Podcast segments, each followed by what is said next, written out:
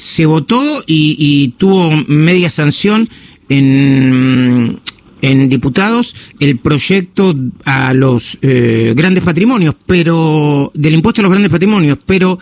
eh, ¿se puede asegurar a partir de este proyecto de ley que mm, va a ser transitorio y no va a quedar de manera permanente como otros impuestos? Bueno, hay, hay dos señales de que, de que esto es un primer paso, digamos. Este, la primera la, dio el, propio proyecto cuando destina el 25% de los recursos que se recauden no a comprar respiradores, a camas hospitalarias o incluso a asistir a la primera infancia eh, en el medio de una situación dramática que según UNICEF va a poner la, la tasa de pobreza en niños eh, casi arriba de, muy por arriba del 50% hacia fin de año, eh, sino que se destina ese 25% a financiar en ARSA. La misma NARSA de los buques de, gas, de vidrio, tan polémica, esperemos que esta vez se administre con, mejor, con más transparencia. va, el 25% de estos fondos van para proyectos de largo plazo en materia de exploración de gas. De modo tal que evidentemente no, no, no tiene un sentido, por lo menos este, en su espíritu, de financiar una emergencia, sino más bien de financiar a largo plazo. Y la segunda señal la, la dio Máximo Kirchner en su discurso que fue pasada a las 3 de la mañana, cuando dijo que este, este impuesto, este aporte solidario debería ser un puente hacia una próxima reforma tributaria, que claramente da una señal de que el kirchnerismo, eh, digamos, ha visto, ha votado todos los eh, las cajas que tradicionalmente depredó durante sus gestiones, obviamente eh, ya no puede subir las retenciones, más de lo que ya la ha subido, porque está en, el, techo histórico, digamos, las retenciones, el Banco Central se ha quedado sin reservas, el Fondo de Garantía y Sustentabilidad de los Jubilados está vaciado, este, lo vació Cristina Kirchner en, sus últimos cuatro años emitiéndole deuda para financiar el déficit fiscal, la emisión monetaria genera una crisis cambiaria, de modo tal que ese recurso que el gobierno anticipaba no iba a tener ningún impacto sobre los precios, ya eh, se agotó, la canasta básica aumentó 5.7% en, en octubre, de modo tal que este, este magro aumento del 5% que se van a dar a los jubilados este, ni siquiera cubre eh, lo que aumentó la canasta básica eh, el mes pasado. Pero entonces creo que ahí están las señales de que lo que el kirchnerismo está eh, de alguna forma avisando, es que ahora descubrió en estos impuestos sobre los activos, sobre los activos empresarios, los depósitos, los títulos, etcétera, una nueva fuente de recursos que seguramente va a seguir explotando eh, como uno, como la última caja, digamos, de alguna forma el último stock de activos que, que puede manotear generando un perjuicio enorme en las inversiones y sobre todo en la creación de empleo en Argentina. Eh, Julieta Tarrete está escuchando el diputado Luciano Laspina. Sí, buenos días. Eh, mi pregunta tiene que ver con, eh, ¿supieron hacer una lista más acabada de cuántas personas están alcanzadas, teniendo en cuenta que hubo una devaluación entre que se inició el debate por este proyecto y el día que se tuvo, obtuvo media sanción? Sí, ahí, eh, primero, eh, muy buena pregunta. No sabemos bien cuánto va a terminar siendo el dólar de aquí a fin de año pero es obvio que cuando se hizo este cálculo este, con el dólar más cerca de 60 o incluso 70 en algún momento, eh, digamos, evidentemente el número de personas alcanzadas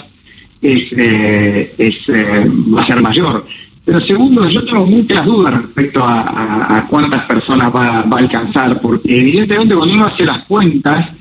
si, los activos están relativamente bien valuados en una declaración jurada, eh, este límite implica que cualquier tira del conurbano bonaerense que tenga un galpón más o menos este, respetable, un torno o dos tornos importados, un, eh, un tractor, ya, está arriba de ese, de ese límite y va a pagar. Y conozco, tengo casos que, me llegan de evidencia anecdótica de empresas que, que por ahí un socio eh, supera el límite tiene que pagar y, y el otro socio no, y entre los dos están poniendo plata en la empresa para para tratar de mantenerla de mantenerla en pie tienen que distribuir utilidades, este, sacar capital de trabajo, un socio quiere, el otro no quiere, porque uno tiene que pagar y el otro no. O sea que yo creo que esto, eh, desde el punto de vista, desde el punto de vista de la lógica de, ese impuesto, yo creo que va, a afectar a mucho más